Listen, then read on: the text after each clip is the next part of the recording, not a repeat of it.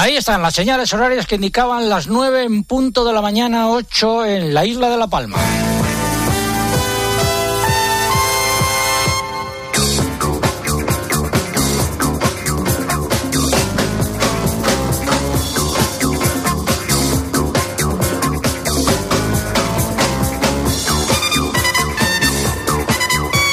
Esto es Agropopular, la cita con la información agraria aquí en la cadena COPE. Saludos de César Lumbreras, luego en nombre de todo el equipo que hace posible este programa. Si llevan con nosotros desde las ocho y media, nuestro agradecimiento. Quédense con nosotros que tenemos muchas cosas que contar y si se incorporan ahora a nuestra audiencia por cualquier motivo, especialmente porque se están levantando nuestros mejores deseos y apúntense que se presenta un fin de semana pasado por agua en muchas zonas y también con frío.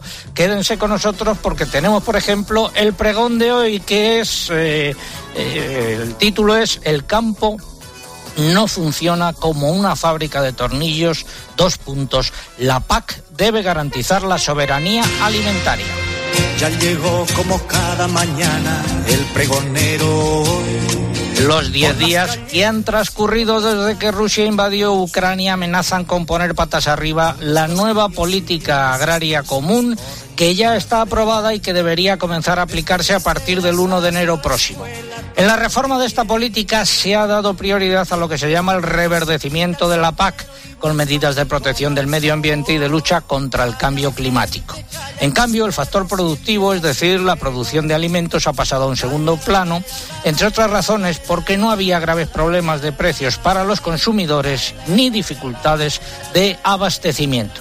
Sin embargo, llegó Putin mandó a sus tropas que invadieran Ucrania, una potencia en la producción y comercio internacional de cereales y de girasol, y estallaron los problemas en forma de significativas subidas de precios y lo que es más importante, de un riesgo considerable de desabastecimiento de productos básicos en la alimentación humana y animal en la Unión Europea en general y en España en particular. Para no agobiar con cifras, daré solo seis. En estos diez días el trigo ha pasado en París de 287 euros por tonelada a 393, lo que supone más de 100 euros de incremento. El maíz, por su parte, ha subido de 267 euros por tonelada a 350. En ambos casos estamos hablando de incrementos de entre el 30 y el 35%. Insisto, esto en tan solo 10 días. Pero ese, con ser importante, el de la subida de precios no es el principal problema. El principal problema ahora es que cerrados los mercados ucraniano y ruso hay que garantizarse el abastecimiento en otros países como Estados Unidos, Canadá, Argentina y Brasil. Pero resulta que en estos dos últimos hay sequía y que además por la normativa europea en materia de transgénicos y productos fitosanitarios no todos los cereales producidos en esos cuatro países pueden entrar en el mercado comunitario. Estamos, por lo tanto, ante una dificultad de abastecimiento que puede agravarse o no en función de cuánto dure la guerra y de los daños que produzca. Y mientras tanto, en la Unión Europea y debido a las sucesivas reformas de la PAC, en las que se ha dado prioridad a lo verde en lugar de a lo productivo, resulta que no estamos aprovechando todo el potencial de nuestro sector agrario. En esta semana, desde distintos Estados miembros se ha pedido a la Comisión Europea que se eliminen las normas que obligan, por ejemplo, a dejar tierras en barbecho. Desde Bruselas lo están estudiando. Si finalmente se aprueban esos cambios en la normativa de la PAC, eso no significará que se habrá solucionado el problema a corto plazo, porque el campo no es como una fábrica de tornillos que se puede parar un día y poner en marcha en pocas horas. Los ciclos de cultivos, plantaciones y cría de animales se mueven con otros ritmos mucho más lentos y tardan en verse los resultados. Por otro lado, si se cambian las normas, eso significará que la nueva PAC, que debería entrar en vigor en, 2000, no, en 2023 no llegará a nacer, por lo menos en algunos de sus puntos más conflictivos. Y llegados a este punto, quiero terminar con una reflexión. El artículo 33 del Tratado de Roma, por el que se fundaron las comunidades europeas hace ya muchos años, fija cinco objetivos para la PAC. Incrementar la productividad agrícola, es textual, garantizar un nivel de vida equitativo a la población agrícola, estabilizar los mercados, garantizar la seguridad de los abastecimientos y asegurar al consumidor suministros a precios razonables. Cierro comillas. Pues a ver si se enteran en Bruselas y en las capitales de los Estados miembros, que son el himno de Europa.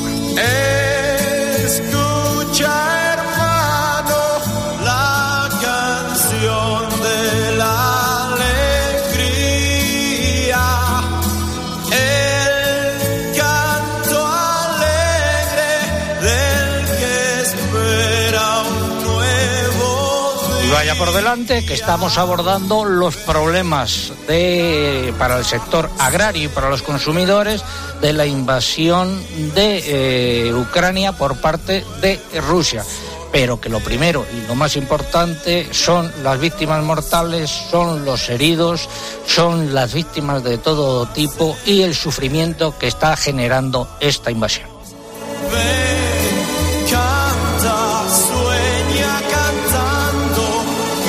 Ucrania que ha pedido su ingreso por la vía rápida en la Unión Europea. Y vamos a repasar ahora los nueve titulares correspondientes a esta hora. El primero, tiempo invernal en el fin de semana. El segundo, Eugenia. La reserva hidráulica ha bajado hasta el 44% de su capacidad total. Cuenta con unos 11.000 hectómetros cúbicos menos de agua que el año pasado. Coag ha asegurado que Azucarera, filial de la británica British Sugar, ¿lo he pronunciado bien, Eugenia? Sí. Bueno, está bien. Eh, es que es prácticamente como se escribe. Sigue infringiendo el reglamento europeo de la Organización Común de Mercado para cuadrar sus cuentas de resultados a costa de los remolacheros españoles. La Comisión Europea ha aprobado la denominación de origen protegida de esa Peñalba, propuesta por España, para los vinos producidos en el municipio español de Villabáñez, en Valladolid, que tiene un suelo peculiar por su ubicación en una cuenca fluvial. UPA de Zamora ha denunciado varios ataques de lobos en una explotación ganadera de la localidad de Villamor de la Ladre. El primero de ellos tuvo lugar el jueves y se saldó con la muerte de tres ovejas.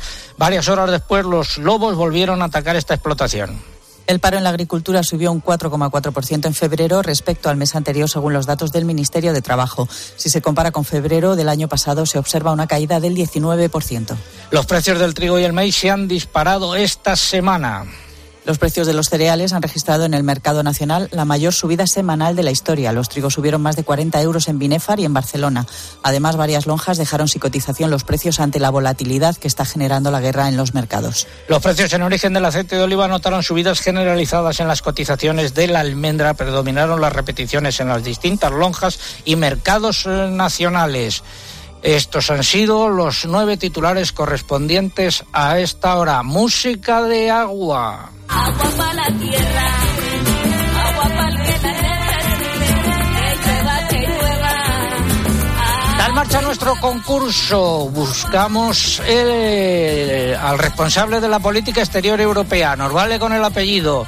Repito, buscamos al responsable de la política exterior europea. Nos vale con el apellido un puesto clave en estos momentos de conflicto. ¿Qué es lo que están en juego? Tres lotes eh, compuestos por eh, tres eh, microtransistores de última generación y también por otros cachivaches que se utilizan en este mundo moderno como microauriculares, etcétera, que nos facilitan desde COPE. Eso es lo que está en juego y formas de participar. Primero a través de nuestra web www.agropopular.com.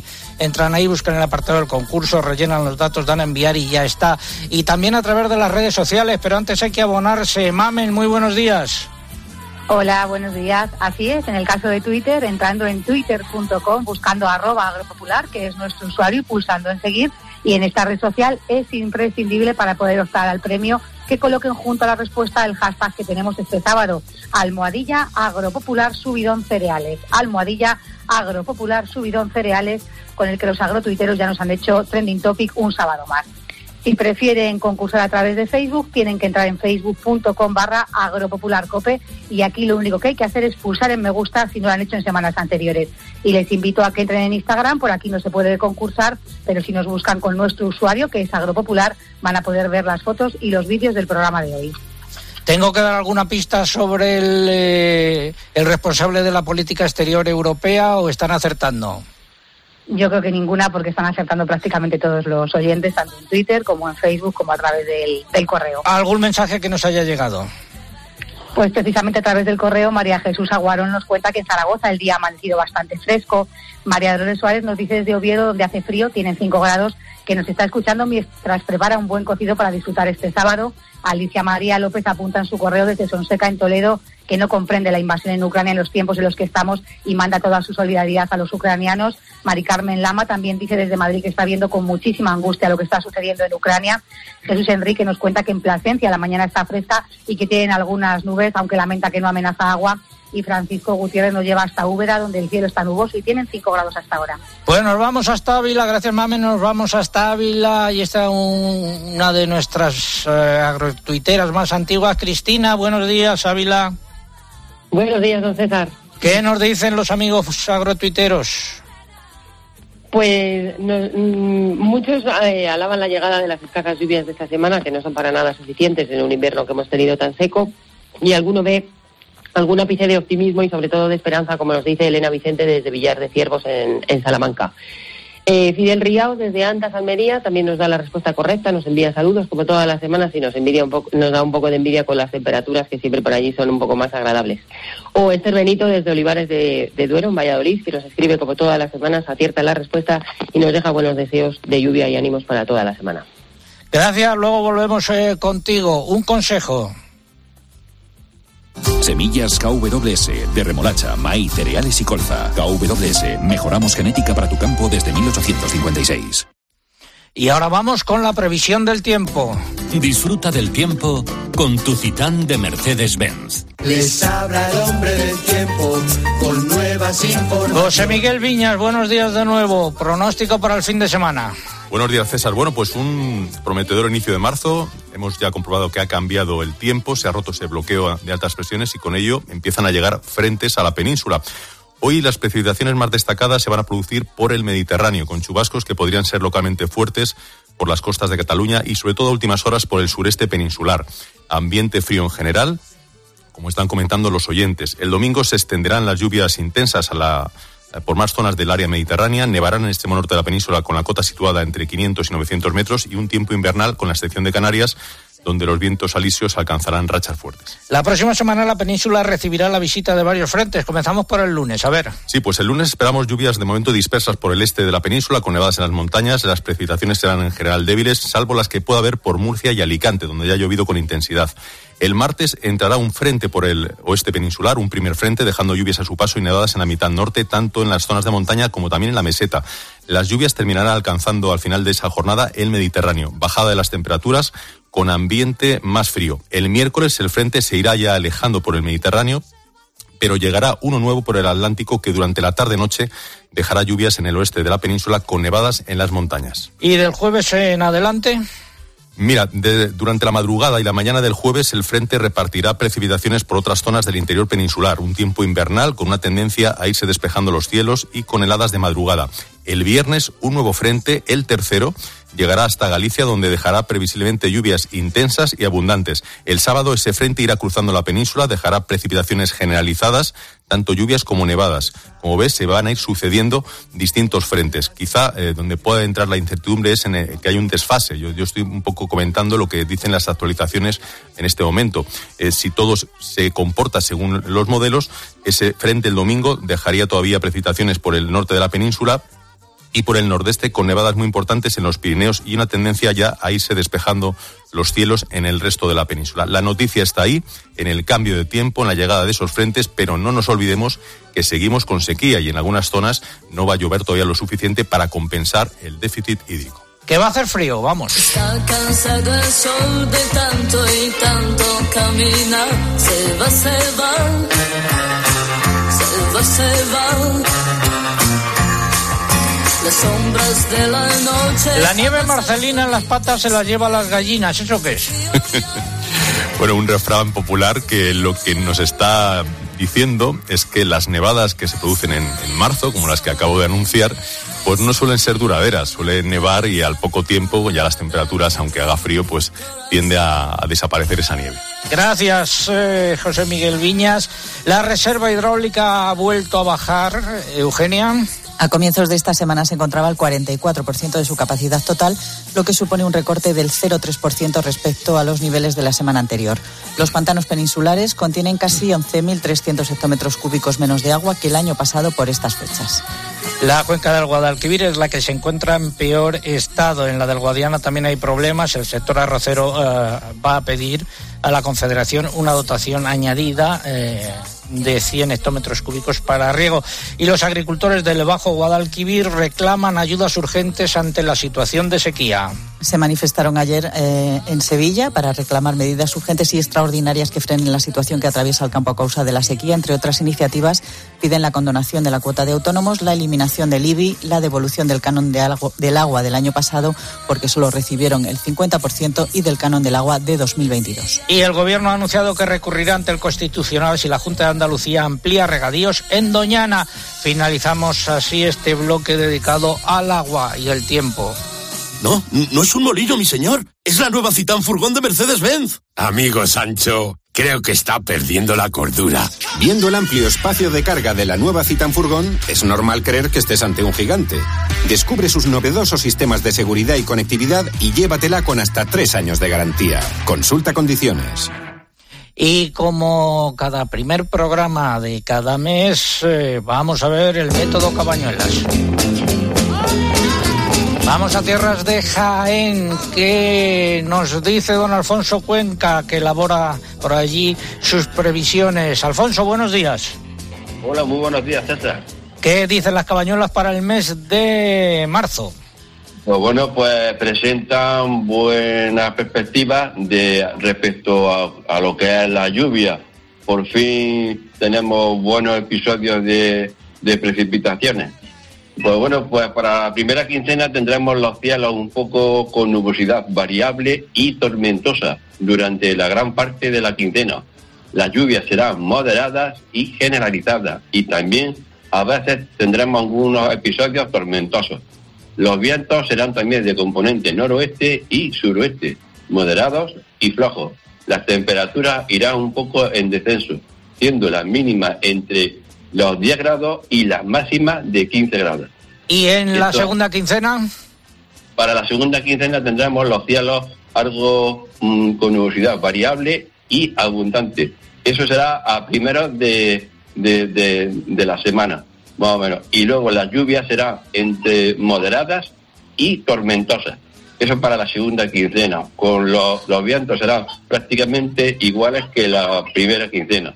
Y las temperaturas exactamente igual entre los 10 y 15 grados. Más información en tu página web que es... Mi página web es Las Cabañuelas de Alfonso Cuenca y lo pueden ver en Instagram y en el canal de YouTube. Pues muchas gracias, Alfonso. También en nuestra página web se encuentra agropopular.com, se encuentra esas eh, previsiones. Eh, un consejo. Bueno, ya es hora de empezar.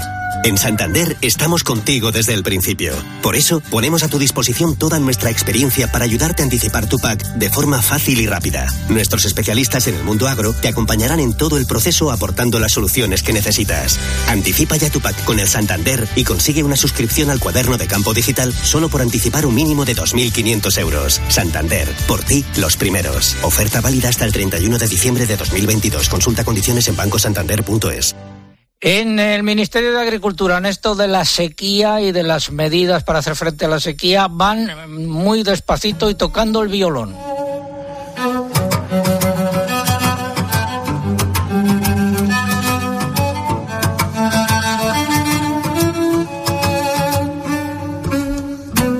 Contra de los que esperaban las organizaciones agrarias, los, los responsables del Ministerio de Agricultura no presentaron ayer ninguna medida para paliar el impacto de la falta de agua en el sector agrario durante la reunión de la Mesa de la Sequía celebrada ayer, presidida por el subsecretario Ernesto Abatia. En esa reunión, que fue por videoconferencia. Imagínense ustedes la importancia que dan en el Ministerio de Agricultura a lo de la sequía que convocan las reuniones por videoconferencia. Estuvo siguiéndola Juan José Álvarez por parte de Asaja. Juanjo, buenos días. Hola, buenos días, César. ¿Pasó algo? Eh, nada. Bueno, vamos a ver, eh, la, la palabra de la reunión que la puede resumir es decepcionante. Nosotros esperábamos que hubiera unas medidas concretas que vayan a paliar estos efectos de la sequía, que son gravísimos ya a, estas alturas de, y este, en estos días. Y el subsecretario y su equipo pues no han puesto todavía ninguna medida encima de la mesa. Han anunciado que esperan que antes de un mes haya medidas pero mm, nosotros esperábamos ya algo, algo concreto. Nosotros tenemos un paquete ya de medidas que, que, hemos planteado y, que un plan de choque contra la sequía, mm, de medidas fiscales, medidas laborales, eh, bueno, pues mm, infraestructuras eh, hídricas, algo, algo, pero no había nada. Estuvieron todas las comunidades autónomas, cada uno expresaba la situación de sus comunidades autónomas, que ya lo sabemos. El director de NESA que también nos manifestó cuáles son las líneas de seguro, que también las conocemos para... Que son un fracaso, que, que son un fracaso, y el director general del agua, que tampoco dijo nada. O sea, lo que dijo era, bueno, con las situaciones de algunas cuencas, lo que le dijimos al director del agua, que igual que, hace restricciones, bueno, pues que, ponga soluciones. Don Andrés Góngora también siguió esta reunión por parte de COAG. Don Andrés, buenos días. Hola, ¿qué tal? Buenos días. Su valoración. Bueno, pues muy similar a la que ha hecho el compañero, ¿no? Salimos decepcionados, sobre todo porque el ministro el día antes, en la mesa de interlocución, anunció que en esta mesa, en la mesa de la sequía, se iban a anunciar ya o poner las bases para medidas concretas, ¿no? Y de hecho, desde COA se trasladó a nuestro asociado esa idea, ¿no? Y, desgraciadamente lo que le tuvimos que decir ayer es justo lo contrario, ¿no? Que, esta reunión solo había servido pues para vernos las caras, efectivamente por videoconferencia, porque ni siquiera fue una reunión presencial, pero que medidas no había. Eh, sí que hay un compromiso de que esta mesa se reúna de forma urgente y periódica mientras tanto dure la situación de sequía. Por lo tanto, lo que estamos es a la espera de esta siguiente fecha, pero ya con medidas concretas, de una vez por todas. Pues muchas gracias, don Andrés, y muy buenos días. Volveremos a hablar con usted a medida que vaya produciéndose esas eh, eh, reuniones, si es que se producen. Eh, gracias, buenos días. La reunión estuvo presidida por el subsecretario del Ministerio de Agricultura que va en la misma línea que el ministro, echar balones fuera. Se llama Ernesto Abati. Ernesto tiene un muy serio,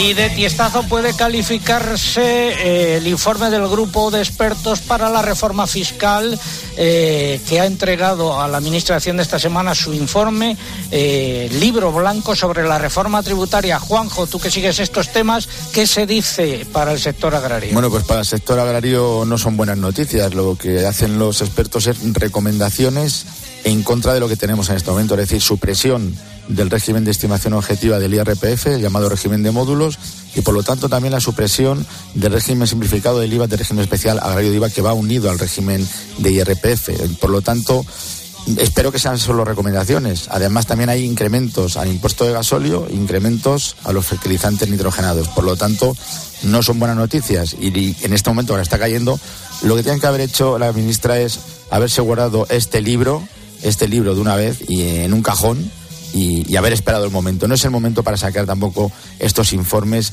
que lo que hacen es alertar y alarmar en esta situación que, que tenemos tan complicada. El ya no puedo más. Ya no puedo más. Ya no puedo más. Ya no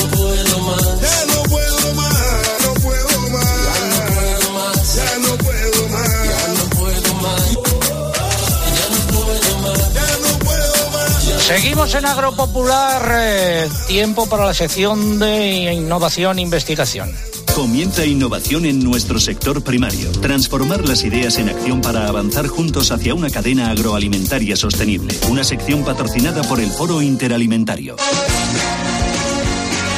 El jueves y el viernes va a tener lugar en Madrid el primer Congreso Jurídico del Sector Agroalimentario eh, será el 17, perdón, el 17 y el 18 de eh, marzo. Eh, está organizado por el Ilustre Colegio de Abogados de Madrid y se analizarán cuestiones como la reforma de la ley de la cadena alimentaria, también la nueva política agraria común, normativa en materia de sostenibilidad ambiental y economía circular en el eh, sector eh, agrario. Eh, pueden inscribirse a través de la página del Colegio de Abogados de Madrid. Repito que será el 17 y el 18 de marzo. Ha sido la sección de innovación y de investigación. El Foro Interalimentario es una asociación empresarial compuesta por 25 empresas líderes del sector agroalimentario español que trabajan con más de 22.000 pymes y productores primarios. Su objetivo es impulsar una cadena agroalimentaria sostenible, donde todas las partes, agricultores, ganaderos, industria y distribución, colaboren para transformar las ideas en acción y hacer de nuestro sector un referente europeo. Foro Interalimentario. Innovar para crecer juntos. Primera parte del comentario de mercados. Fertiberia, líder en fertilizantes, le acerca la información de los mercados agrícolas. Lo venimos contando desde el principio del programa. Los precios de los cereales se han disparado eh, tanto en el mercado internacional como en el mercado interior. Eh, nos decía el presidente de los comerciantes de cereales al comenzar el programa que el mercado está completamente eh, roto. si analizamos el mercado interior, pues ha habido subidas que han llegado a superar los 40 euros por tonelada. Por ejemplo, el maíz en Binefar, 325 euros con subida de 42 euros. También el maíz de importación en Barcelona, un incremento de 39 euros, 325 euros. Y así sucesivamente. Eh, ha habido lonjas que no han celebrado reunión porque el mercado estaba roto, en la que se ha registrado una subida más pequeña ha sido en Salamanca, con 6 euros en el caso de la cebada, a 285 euros, y luego las subidas pues de 15, de 20 euros. El mercado, como digo, completamente eh, roto. ¿Y qué ha pasado con los precios del girasol, Eugenia? Pues han alcanzado esta semana niveles máximos históricos en las lonjas ante la inestabilidad generada por la guerra de Ucrania, el primer exportador mundial de girasol y aceite de girasol.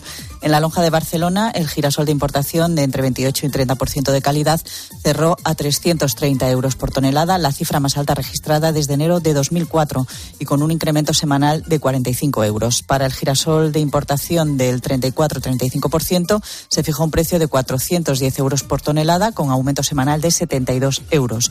Y en los mercados internacionales, tanto en Chicago como en eh, París, eh, los precios absolutamente eh, disparados y fuera de control. Y el problema, como venimos repitiendo desde el principio del programa, es un problema la subida de precios, pero sobre todo el principal problema es garantizarse el abastecimiento de maíz y de trigo.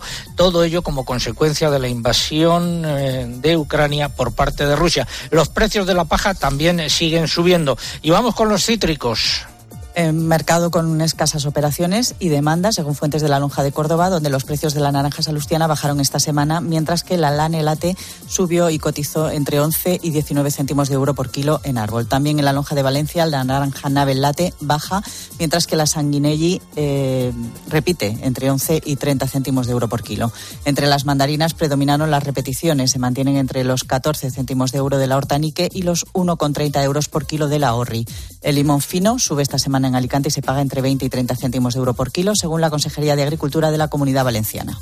Y en el caso del aceite, los precios en origen del aceite de oliva han anotado importantes incrementos, eh, al igual que el resto de los aceites vegetales como girasol y colza, por la inestabilidad creada por la guerra en Ucrania, a lo que hay que sumar los efectos de la sequía en el olivar. Fuentes de Olestepe indican que se cerraron operaciones en extra a 3.400 euros, en virgen en torno a 3.250 euros y a 3.150 euros por tonelada para el lampante. Por su parte, la lonja de Extremadura recoge subidas generalizadas de entre 50 y 125 euros por tonelada.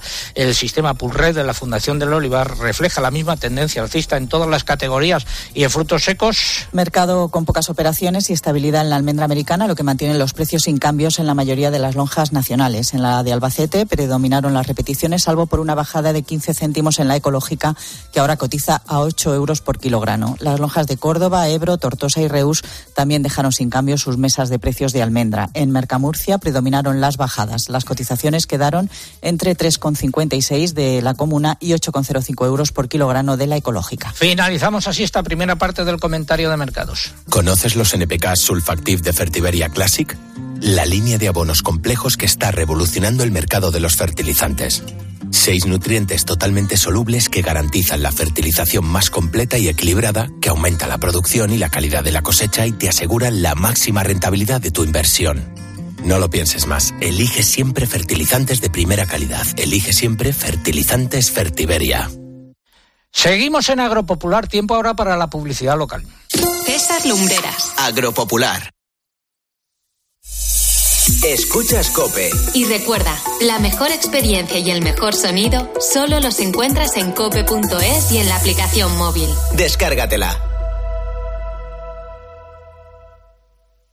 Hola, soy Barturo Valls. ¿Cómo? ¿Barturo Valls? Sí, porque soy Arturo en el bar.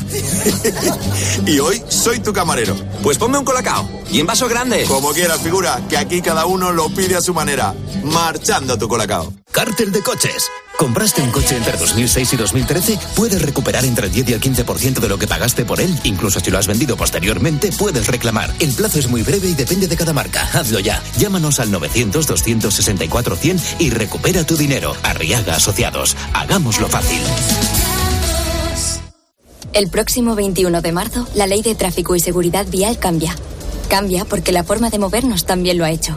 Y necesitamos encontrar una movilidad más segura, eficiente y respetuosa con todos. Nuevos tiempos, nuevas normas. Dirección General de Tráfico, Ministerio del Interior, Gobierno de España. Ahora que todo ha cambiado, que nada es como antes, hay algo que no varía. Hoy día 5 en Alquiler Seguro todos nuestros propietarios han cobrado su renta. Con Alquiler Seguro siempre cobras tu renta el día 5. Llama ahora al 910-775-775 o entra en alquilerseguro.es y disfruta siempre del día 5. Soy Aida, de Carglass. ¿Sabías que pedir tu cita online es súper fácil? Entra directamente en carglass.es, introduce la matrícula, elige tu taller más cercano, día y hora y listo, reserva hecha. Carglass cambia, Carglass repara. De acá para allá, sube, baja, esto, lo otro, tira, dale. No puedo más. Los años pasan y no eres incombustible. A lo mejor yo no, pero mi Citroën Everlingo sí. 25 años dándolo todo con pura energía y ahora eléctrica. Llévate un Made in Spain incombustible con punto de carga de regalo y entrega inmediata. Citroën. Condiciones en citroen.es. De lunes a viernes, el deporte se vive en el partidazo de Cope, desde las once y media de la noche con Juanma Castaño. Reacciones importantes las escuchamos ahora. Antes vamos en directo a donde está la noticia. Por ejemplo, en Sevilla. Ha habido duras cargas policiales durante el partido contra. Mar Márquez, buenas noches. Buenas noches. Aquí estábamos liados hablando de. Claro, es que yo creo que tiene que- ¿Qué tiene que jugador ganarlo. es que ¿Cómo el- va a jugar? el, el mejor de todos, el mejor de todos estos que estamos mencionando. Pero es ¿por qué, Dembélé. pero ¿por qué dices que el mejor es Dembélé? ¿En qué, es que, ¿en qué os basáis? ¿Es mejor eh, Aubameyang ahora mismo que Dembélé? No lo sé porque Aubameyang no De lo lunes sigo, a viernes, desde las once y media de la noche, la mejor información deportiva y el mejor análisis lo encuentras en El Partidazo de Cope, con Juanma Castaño.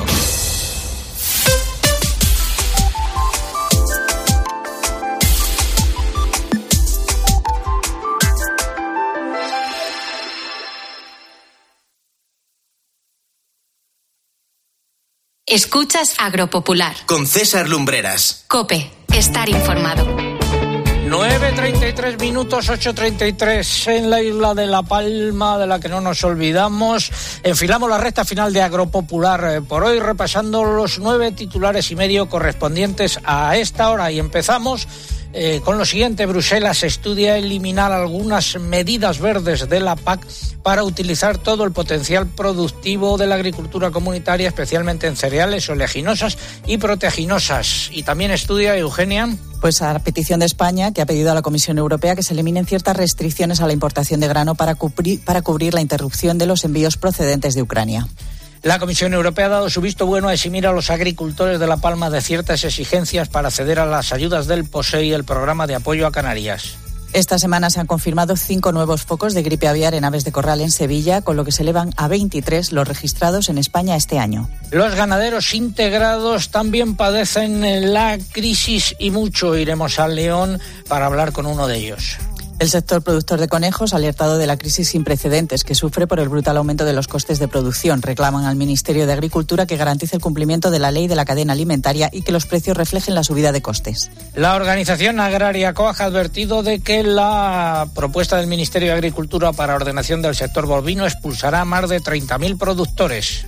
Los sacrificios de porcino alcanzaron una nueva cifra récord en 2021. Rozaron los 58,5 millones de cabezas con una producción de carne que superó los 5 millones de toneladas. En el mercado del porcino de capa blanca han vuelto a subir los animales cebados empujados por los fuertes aumentos en los mercados europeos. Los lechones siguen también al alza. Esta semana han anotado la subida más acusada en casi un año.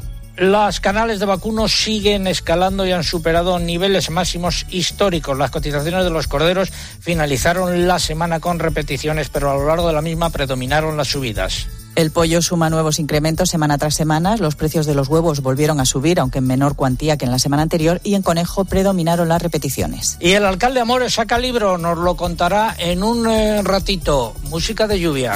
Que llueva, que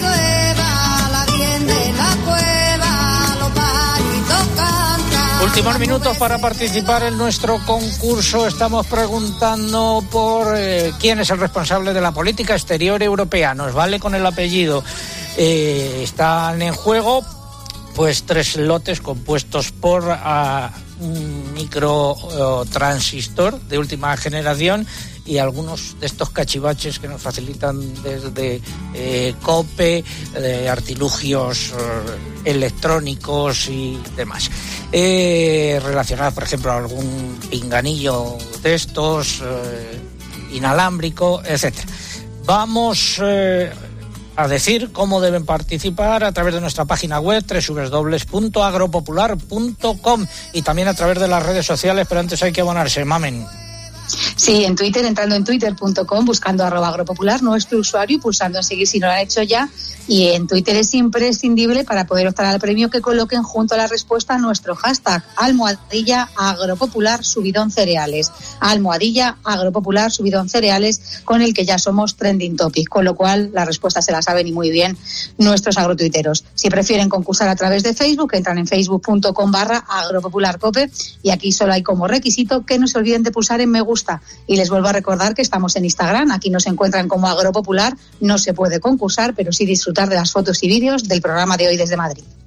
Algo que nos hayan dicho los oyentes. A través de Facebook, Jorge Jiménez nos cuenta que en la Rambla Córdoba están celebrando el 400 aniversario de la llegada de la imagen del Nazareno. Edith Arias nos dice que por fin está lloviendo en Almería. Francisco José Morillo nos cuenta que está sembrando girasol en el viso de Alcor, en Sevilla, mientras espera que llueva. Maite de Blas nos dice que en Reynosa, Cantabria, llovió ayer un poquito y que hoy que se eh, anunciaban nevadas ha amanecido con muchísimo frío. Ahora mismo están a 3 grados bajo cero.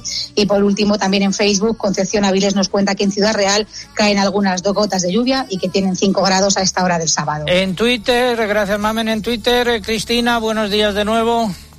Pues en Twitter, don César, muchas muestras también de solidaridad con el pueblo ucraniano, como Germán Puebla desde la campiña de Badajoz, que por cierto en breve estaré por su tierra, que Extremadura siempre sorprende. Salva M desde la Mancha Toledana, que envía también unas bonitas fotos. Eh, y- pero para fotos bonitas o imágenes geniales, como siempre, las de José Manuel Santana, que nos manda la media pluviométrica del año, o Isabel Ríos, que nos manda fotos del nacimiento del azar de los naranjos en Sevilla, o Fernando Gómez desde Orihuela, que con una bonita imagen nos invita al inicio de los actos cuaresmales, preludio de la Semana Santa, que no queda nada ya. Gracias Cristina, un beso, tiempo en Ávila hoy. Igualmente, don César. Pues menos dos grados, según hemos amanecido, pero parece que va despejando. Gracias, buenos días, el Gregorian. El...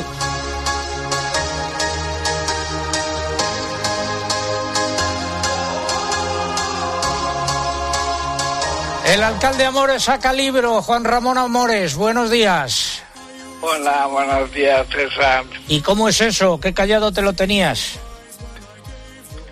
Mira, llevo dos años y medio con él, con la ayuda de una periodista de Toledo que se llama Marillán y una editorial también en Toledo que es Lodoria.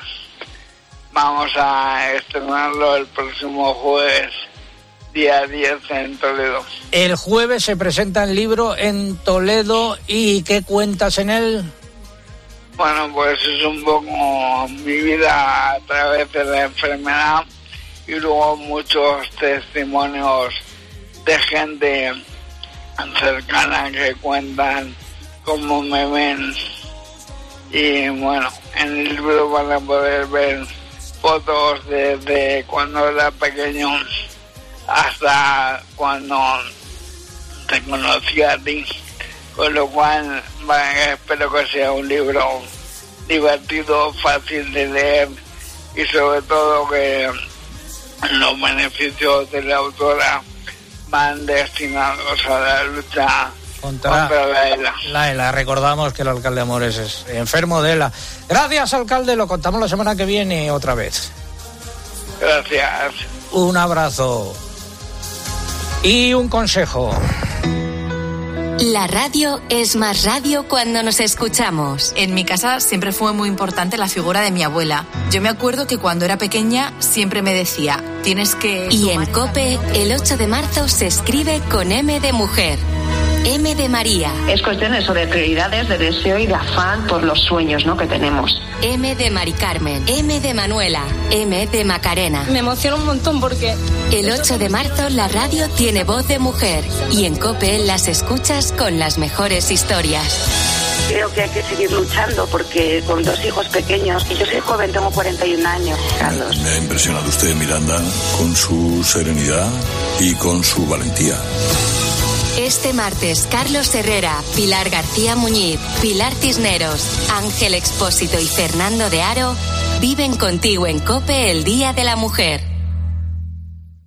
Y antes de continuar, quiero mandar un abrazo muy fuerte a Alfredo Garrido, buen amigo y oyente de este programa, miembro de las Fuerzas de Seguridad del Estado. Ha fallecido eh, eh, su madre. El entierro será hoy en Cenizate, en la provincia de Albacete. Un abrazo para él y para toda su familia. Es además agricultor. Y ahora nos vamos a Bruselas. Úrsula, ¿qué estás haciendo? Te estamos esperando. En el nuevo contexto que se da como consecuencia de la invasión por parte de Rusia de Ucrania y lo que eso ha supuesto, está suponiendo en los mercados de productos agrarios, pues se está hablando mucho en estos días de soberanía alimentaria y se están cuestionando los objetivos recogidos en la estrategia de la granja a la mesa, una de las más importantes del Pacto Verde Europeo. Eugenia. Según los estudios de impacto de los que se dispone, esta estrategia dará lugar a una reducción de la producción agraria comunitaria cuando ahora, en lo que, cuando ahora en lo que se está pensando es en producir más, al menos de ciertos productos como cereales, oleaginosas y proteaginosas. Hasta el comisario de Agricultura ha admitido que si la situación lo exige habrá que rectificar, aunque su intención en principio es no alejarse mucho de los objetivos fijados. También ha dicho el comisario que al igual que la crisis del COVID, la situación actual nos recuerda hasta qué punto dependemos de nuestros agricultores. Dice el comisario, si queremos asegurar el futuro de nuestra sociedad,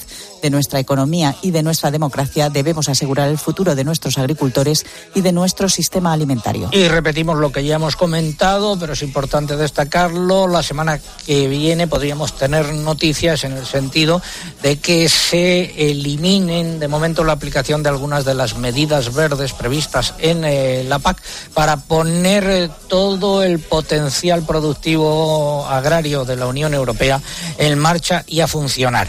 La Agencia Europea del Medicamento ha publicado un dictamen científico sobre los grupos de antibióticos que deben reservarse exclusivamente a tratamiento de infecciones en el hombre y que quedan prohibidos, por lo tanto, en medicina veterinaria. La Comisión Europea ha tenido en cuenta tres criterios para definir las sustancias reservadas a los humanos, que tengan gran importancia para la salud del, del hombre, el riesgo de transmisión de resistencias y que no sean esenciales para la salud animal.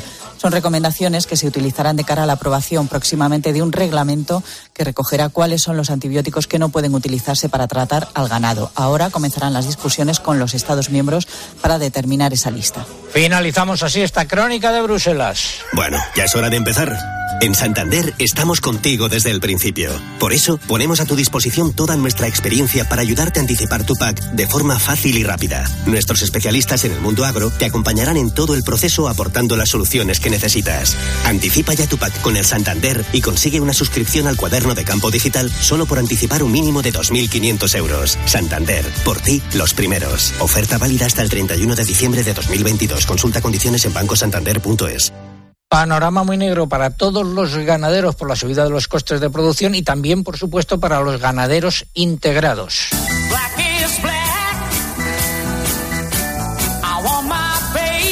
Alexis eh, Codesal de Calzada del Coto en León es uno de estos ganaderos integrados. Alexis, buenos días. Hola, muy buenos días, César. Eh, ¿Tú a qué te dedicas? Eh, yo soy avicultor, eh, tengo una explotación ganadera de engorde de pollos y en primer lugar pues quiero agradecerte tanto a ti como a tu equipo que nos des voz en tu programa para explicar la, la mala situación que estamos sufriendo eh, en este momento con las subidas de precio tan brutales e inesperadas, sobre todo en, en las materias energéticas, en los gastos energéticos que representan un porcentaje tan grande eh, de nuestros gastos diarios en la cría de, de pollos. Lo primero de todo, ¿qué es un ganadero integrado? Para aquel que no esté familiarizado con estos términos, explicado de forma muy breve, Alexis. Sí, un ganadero integrado es aquel que tiene en su propiedad una explotación ganadera en la que se realizan las labores de cría y engorde. La integradora es la empresa propietaria de los pollitos que te suministra el pienso, la atención veterinaria y también se encarga eh, de la retirada de esos animales eh, y su comercialización. A nosotros nos los entregan con pocas horas de vida y se los llevan de nuestras instalaciones con 40, 45 o 50 días de vida ya directamente para matadero. Vuestro principal coste es el energético, ¿no? Sí, nuestro principal coste es el energético, que en el caso de mi explotación yo tengo dos naves de aproximadamente 2.000 metros cuadrados, ha pasado de unos 20.000 euros aproximadamente entre luz y gas a más de 70.000 euros.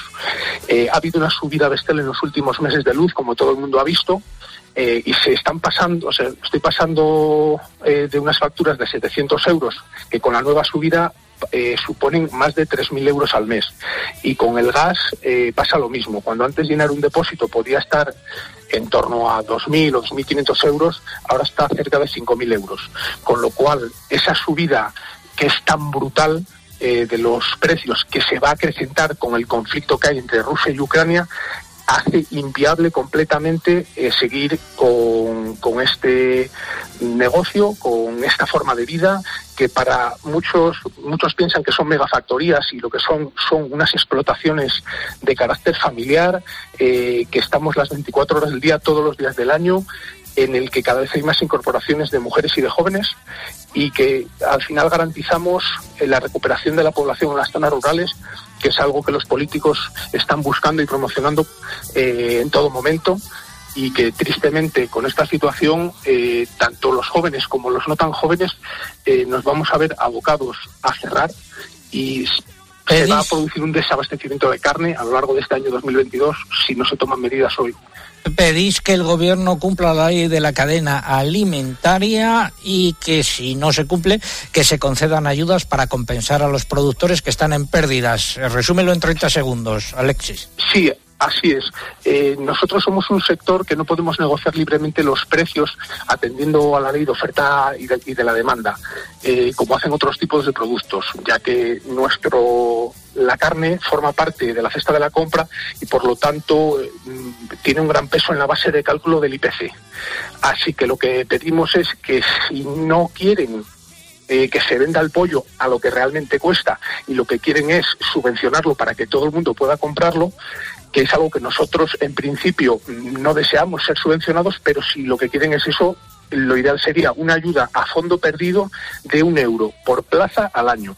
De esa manera se compensaría esta brutal y, e inesperada subida que hemos tenido, que estamos sufriendo todos y que si no se corrige no nos quedará más remedio que cerrar nuestras explotaciones. Es así de dramático, pero es así de real. Gracias, Alexis Codesal. Ojalá se solucionen los problemas. Avicultor de integración en Calzada del Coto, en León. Gracias, muy buenos días.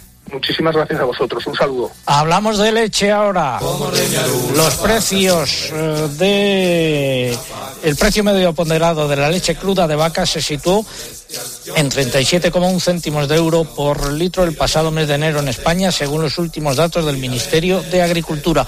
Esta cifra supone una nueva subida respecto a diciembre de 2021 y es el precio más alto registrado en los últimos años, pero todavía está por debajo de los costes de producción y el número de ganaderos de vacuno de leche sigue bajando, Eugenia. Y en este mes, en enero, fueron 11.322 productores, que son casi, casi 120 menos que el mes anterior. Y hace un año había más de 12.000. Datos de la leche de oveja y de cabra. Pues también se han publicado, en este caso son los relativos al mes de diciembre, que muestran nuevas subidas de precios. La leche de oveja se pagó una media de 1,11 euros por litro, casi un 8% más que en diciembre del año anterior.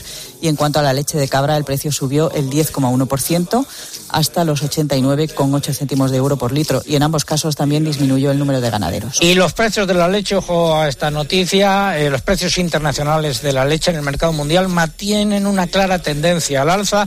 Se ha vuelto a comprobar esta semana en la subasta de Fonterra en eh, Nueva Zelanda.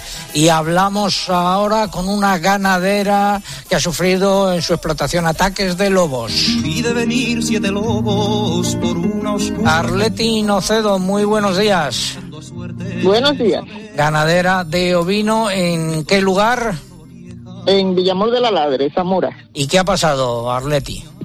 Pues mira que en dos noches consecutivas pues hemos tenido ataque de lobo. En la primera noche nos mató 14 animales, eh, nos dejó seis heridas y la noche pasada, o sea, esta de hoy no, la pasada, nos mató hasta 36 animales y nos quedan cuatro desaparecidas y, y dos que no sabemos si se salvarán o no.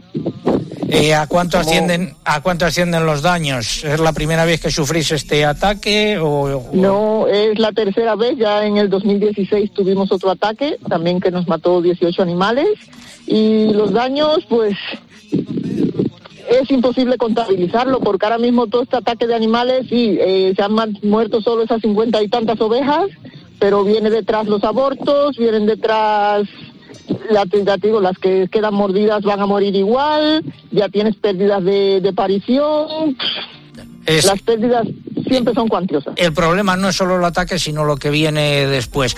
¿Alguna, Lo que pe- viene después. ¿alguna petición a quien corresponda, Arleti? Pues la petición es la que pedimos todos los ganaderos y no, no pedimos que se erradique total, pero sí que los controlen. Que si quieren criar lobos, pues que los tengan en los sitios donde la gente quiera ir a verlo, que los alimenten allí, pero que dejen vivir a la ganadería, que las familias de, de ganaderías vivimos de ello. ¿Sabes? no vivimos para mantener al lobo. Pues muchas gracias, Arleti. Y Gracias ahí- a vosotros. No, Cedo, ahí queda tu petición y la descripción de la situación por la que estáis pasando. Muy buenos días. Vamos ahora con la segunda parte del comentario de mercados. Interpork patrocina el comentario de mercados.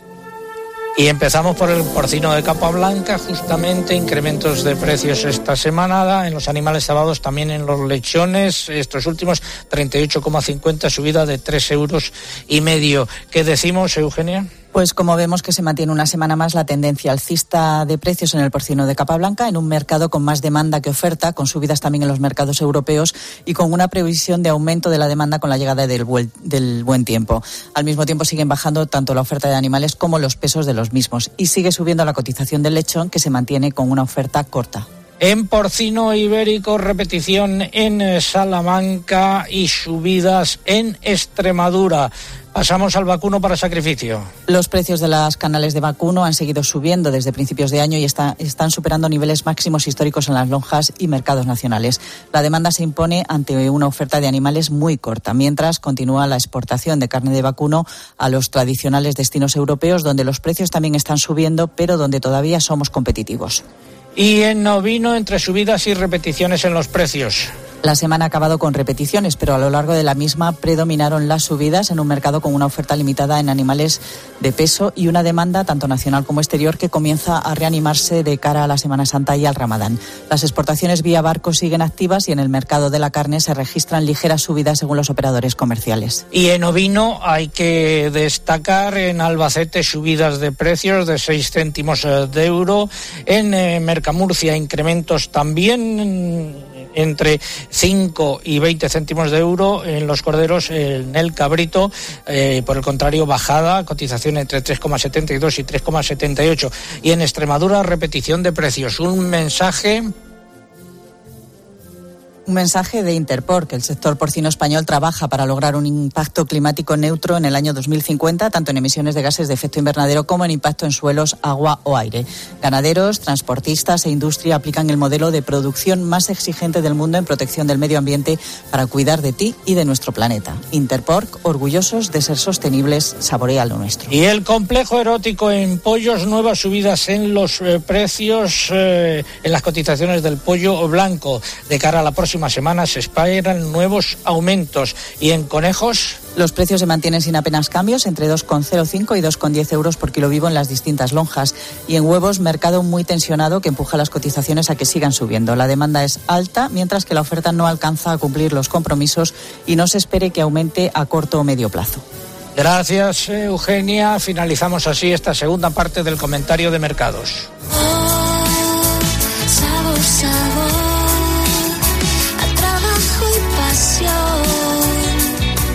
El sabor de nuestra carne de cerdo de capa blanca es el sabor de la tradición, el compromiso sostenible y el esfuerzo de todas las personas que hay detrás. Interpork, saborea lo nuestro.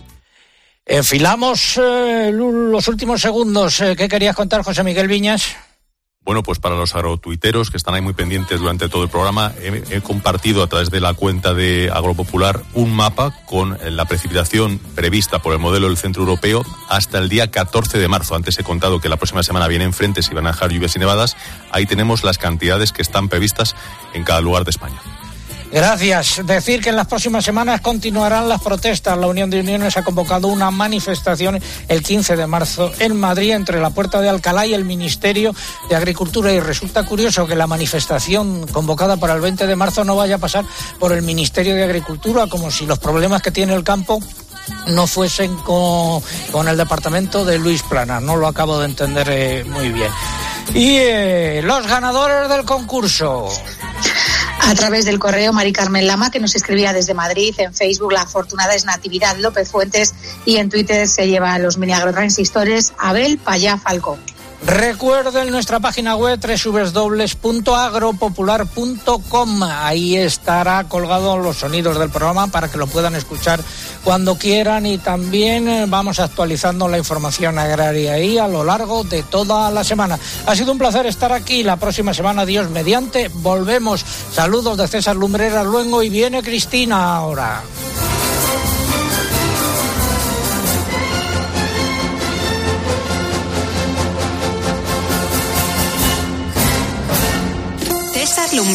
Agropopular. Escuchas Cope. Y recuerda, la mejor experiencia y el mejor sonido solo los encuentras en cope.es y en la aplicación móvil. Descárgatela.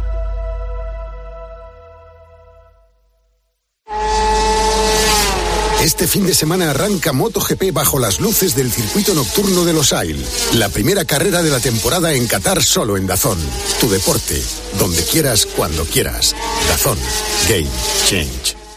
Movistar Prosegur Alarmas presenta una alarma que no es solo una alarma. ¿Y si algo anda mal por casa? Reacciona de forma inmediata ante una emergencia, dándote asistencia en menos de 29 segundos y llamando por ti a la policía. ¿Y todo esto por cuánto? Ahora por solo 9,90 euros al mes durante 6 meses, contratándola antes del 31 de marzo. Consulta condiciones en tiendas Movistar o llamando al 900 200 730. Llegar donde no llega nadie es fácil. Pagar menos por el seguro de tu moto es muy fácil. Vente a la mutua con tu seguro de moto y te bajamos su precio, sea cual sea. Llama al 91 555 5555. 91 555 5555. Mutueros, bienvenidos. Esto es muy fácil. Esto es la mutua. Condiciones en mutua.es. Ven a conocer el concepto lifestyle de las tiendas porcelanosa. Te sorprenderás con nuestros diseños exclusivos y una gran variedad de productos innovadores. Y ahora del 25 de febrero al 12 de marzo aprovecha los días porcelanosa y disfruta de descuentos muy especiales. Renueva tu espacio en porcelanosa, ahora y siempre, cerca de ti.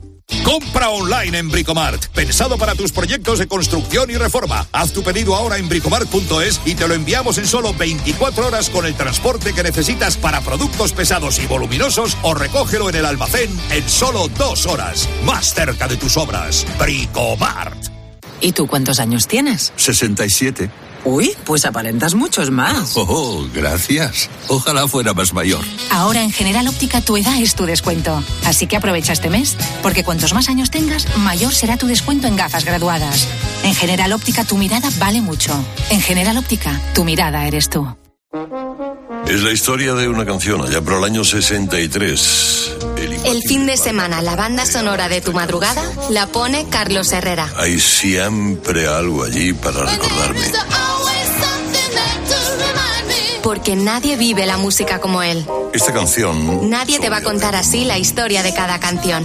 era una canción de un musical de Broadway de los años 30 que no pasó nada con él. En la madrugada del sábado al domingo a la una, en Cope vivimos la música como nadie, con Carlos Herrera, en Radio Carlitos Deluxe.